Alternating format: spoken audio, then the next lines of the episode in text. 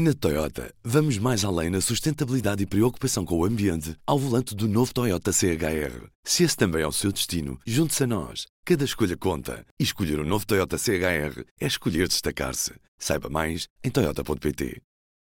Ora viva, nos seus ouvidos tem já o P24.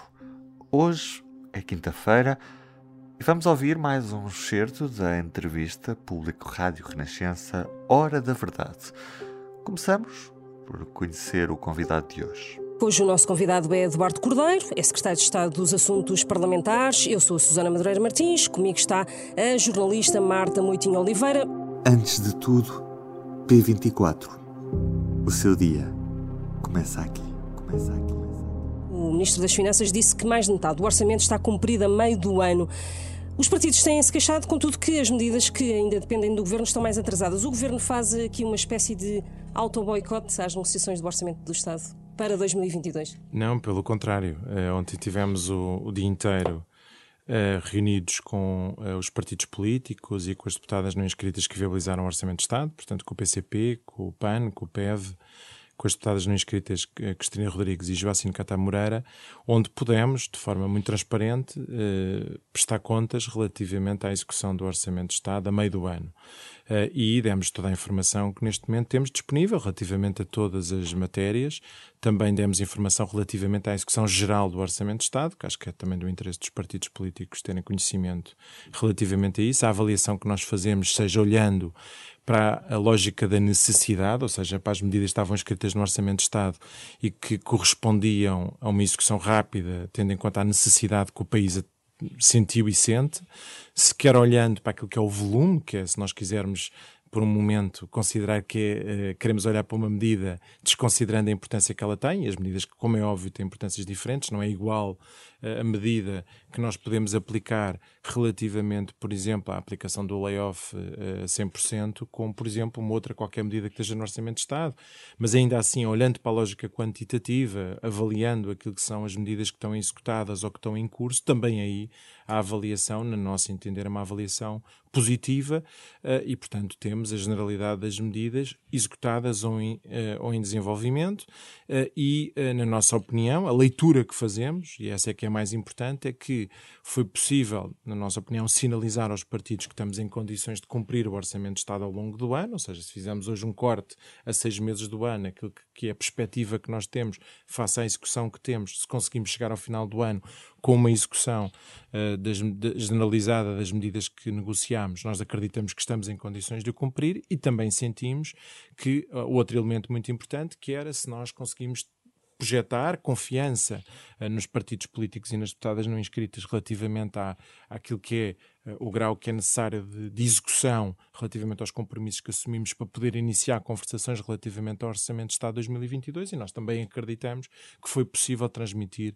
esse grau de compromisso e confiança. Acho que os partidos políticos, quando negociam com o Governo, têm a expectativa de que nós nos empenhemos de forma muitíssimo dedicada naquilo que é a execução das medidas. E já agora, por último, para dizer que há um enorme reconhecimento da nossa parte que sem o apoio político que nós tivemos no Orçamento de Estado destes partidos, eh, do PCP, do PEV, do PAN e das deputadas não inscritas, não seria possível responder eh, aos problemas que o país tem enfrentado da forma como nós temos respondido, e isso é algo que nós temos plena noção da importância que teve a aprovação deste orçamento e a posição política que os partidos tiveram, e também por isso nos sentimos absolutamente comprometidos com a execução do Orçamento de Estado. Então, o, que se passa neste momento é que o governo faz uma espécie de um pedido, um cheque em branco aos partidos para. Hum, não, pelo de, contrário. De, de que fará, dará a garantia de que será tudo cumprido até ao final do ano, mas antes disso é, vai ser preciso aprovar um outro orçamento. Portanto, é um cheque não, não, não. pede? Pelo ou... contrário, o que eu estou a dizer, tivemos um dia inteiro reunidos a dar prestação.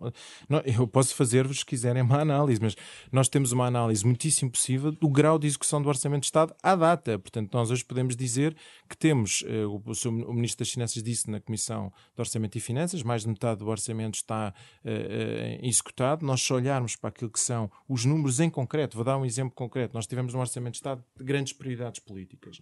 Prioridade política, reforçar o Serviço Nacional de Saúde.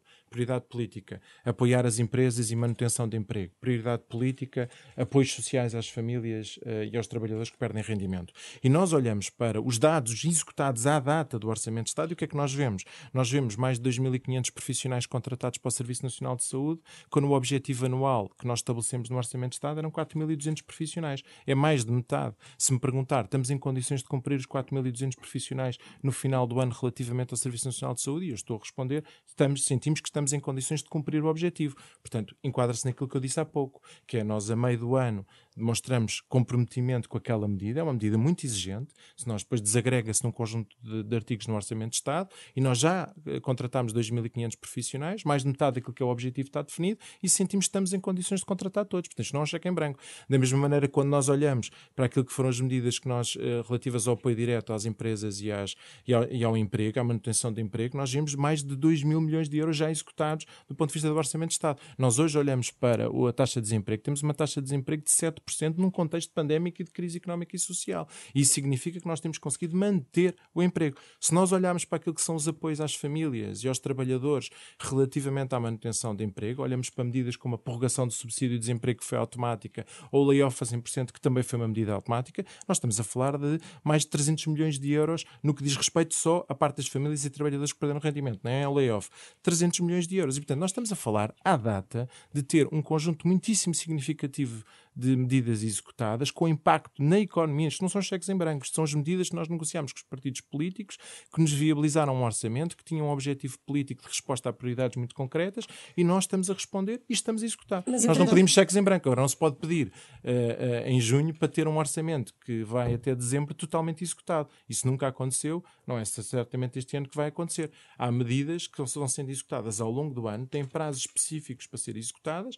Agora, o que se exigia a meio do ano era, da nossa parte, a capacidade de demonstrar naquilo que eram as prioridades políticas do orçamento, naquilo que eram as medidas negociadas com os partidos, que elas estavam a ter um andamento adequado, proporcional às necessidades, porque há matérias que nós não podemos estar a executar em dezembro quando elas são necessárias em janeiro, e simultaneamente que temos a capacidade de projetar face àquilo que é a informação que nós prestamos aos partidos, à forma como estamos a lançar os procedimentos necessários para a, para a execução de um conjunto de medidas, uh, executá-las. Estamos a falar de mais de 190 uh, uh, medidas negociadas com os partidos. É um número muitíssimo significativo. Nem todas estão com o mesmo nível de maturidade, mas volto a dizer, nem todas têm o mesmo grau de importância ou necessidade face àquilo que é a situação que o país está a viver. A delegação do PCP ontem não, não prestou declarações após a, a reunião com o governo, mas a verdade é que o líder parlamentar, João Oliveira, aqui neste programa, A Hora da Verdade, mostrou-se muito preocupado em relação precisamente à execução orçamental, deixando de resto o aviso que sem a execução orçamental eh, feita em 2021 não será eh, possível ou irá condicionar eh, as negociações do orçamento de 2022. O governo consegue garantir que a grande parte, 80, 90% ou 100% das, das medidas vão ser executadas, as medidas que foram acordadas com o PCP e com os outros partidos que vão ser executadas, de facto, até dezembro de, deste ano? Então, mas foi isso que eu disse. As reuniões, o que eu disse é que das reuniões permitem-nos tirar duas conclusões. A primeira conclusão é que nós consideramos que, face à execução que estamos neste momento a meio do ano, permite-nos olhar para perspectivar o resto do ano e dizer que estamos em condições de executar a generalidade das medidas que negociamos com os partidos. Dois, que achamos que o grau de execução que temos neste momento do orçamento permite-nos gerar a confiança para iniciar conversas relativamente ao Orçamento de Estado de 2022. Isso não significa que não haja da parte dos partidos, e nós convivemos bem com isso, um nível de exigência grande, permanente, relativamente ao cumprimento das medidas que ainda não estão executadas ou daquelas que têm um grau de execução, no entender dos partidos, que ainda não é satisfatório. Estes partidos podem faz estar parte, descansados, é isso? Faz parte de, do trabalho político dos partidos pressionar o governo relativamente à execução das medidas do Orçamento de Estado ao longo do ano. Nós esperamos que essa pressão continue a existir. Vai existir, à medida que nós vamos conversando sobre o Orçamento de Estado de 2022, nós vamos ter que ir na mesma, sinalizando, fazendo pontos de situação relativamente à execução do Orçamento de Estado de 2021. E nós sabemos perfeitamente aquilo que disse e que o PCP tem transmitido e que nós subscrevemos, que a execução do Orçamento de Estado de 2021, obviamente, eh, eh, é traduzido, obviamente, num grau de confiança relativamente às negociações do Orçamento de Estado de 2022. E não podia ser de outra forma. Nós aceitamos esse nível de exigência e estamos disponíveis para ir fazendo um ponto de situação já fizemos agora, este era importante, porque era a meio do ano, uh, implicava necessariamente nós transmitirmos um conjunto de informação com muita densidade relativamente às matérias. Não significa isso, que, que volto a dizer, que as medidas estejam todas executadas. Dei um exemplo daquilo que eu referi há pouco dos profissionais de saúde. O objetivo que está no Orçamento de Estado são 4.200 profissionais, não são 2.500 mas nós temos contratados à data 2.500 profissionais. E, portanto, nós sabemos perfeitamente que o compromisso são 4.200 profissionais. Nós, por exemplo, já autorizámos a contratação de 5.000 assistentes operacionais para as escolas. Se me perguntar, todas as escolas já, já contrataram os assistentes operacionais? Não vão ter contratado, com certeza. Mas há um conjunto de medidas que, pela sua natureza, vão sendo executadas ao longo do ano. A questão aqui é a capacidade ou não do governo dar as condições para elas executarem. Vou dar outro exemplo. Há uma medida muitíssimo importante que foi negociada com o PCP neste orçamento, que diz respeito à capacidade de, eh, de reforçar os cuidados primários de saúde. Eh, é uma medida que tem, declina-se em várias matérias. Contratação de técnicos uh, de uh, diagnóstica e terapêutica, reforço das instalações e equipamentos nos cuidados primários. Pressupõe, do lado das finanças, a transferência de 150 milhões de euros para o Ministério da Saúde para executar um conjunto de medidas. Essa transferência já aconteceu.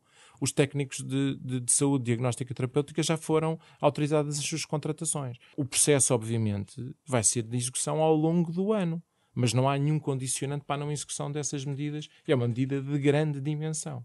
Só dei este exemplo, podia dar outros, mas isto para dizer que nós sabemos perfeitamente que este orçamento respondia a prioridades muito específicas, Serviço Nacional de Saúde, apoio às empresas e manutenção de emprego, apoios sociais. E nestas três dimensões, que são dimensões, se assim quiser, um pouco mais relevantes dos objetivos do Orçamento de Estado, nós temos não só um grau de execução, na nossa opinião, relevante, não só fazendo a métrica, estarmos a meio do ano, mas também faça aquilo que é necessidade que as medidas tiveram de ser implementadas, algumas delas desde logo de 1 de janeiro de 2021 e, e outras tiveram que ser reinventadas, reanalisadas, tivemos que, obviamente, ter a, a capacidade também de perceber que algumas respostas tiveram que ser melhoradas ao longo deste processo.